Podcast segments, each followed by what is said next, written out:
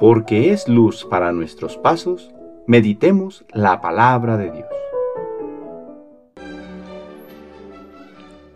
De la segunda carta del apóstol San Pablo a Timoteo capítulo 4 versículos del 9 al 17.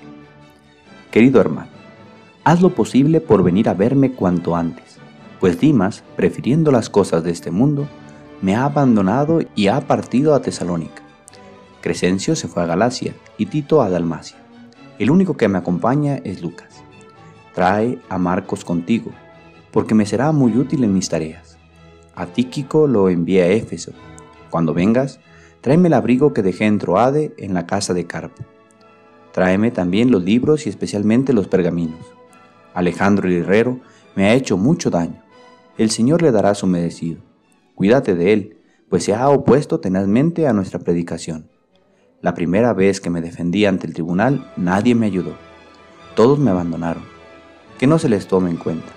Pero el Señor estuvo a mi lado y me dio fuerzas para que por mi medio se proclamara claramente el mensaje de salvación y lo oyeran todos los paganos.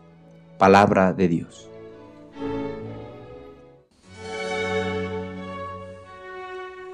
Hoy, lunes 18 de octubre, celebramos la fiesta de San Lucas Evangelista.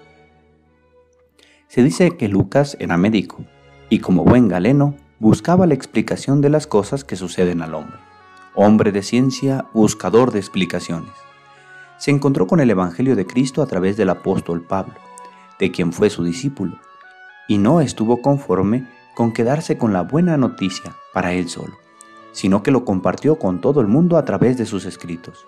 Testigo del nacimiento de la Iglesia, también nos regaló el libro de los Hechos de los Apóstoles donde por su medio ha llegado hasta nosotros los primeros pasos de la Iglesia en la difusión de la fe en Cristo, el Hijo de Dios.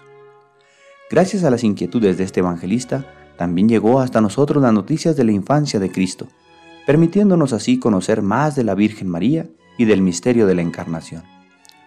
Le pedimos hoy a Dios, por intercesión de San Lucas, nos dé un corazón inquieto para las verdades de nuestra fe, que gustemos tanto de meditar en ellas que nos sintamos motivados a hacer vida lo que creemos.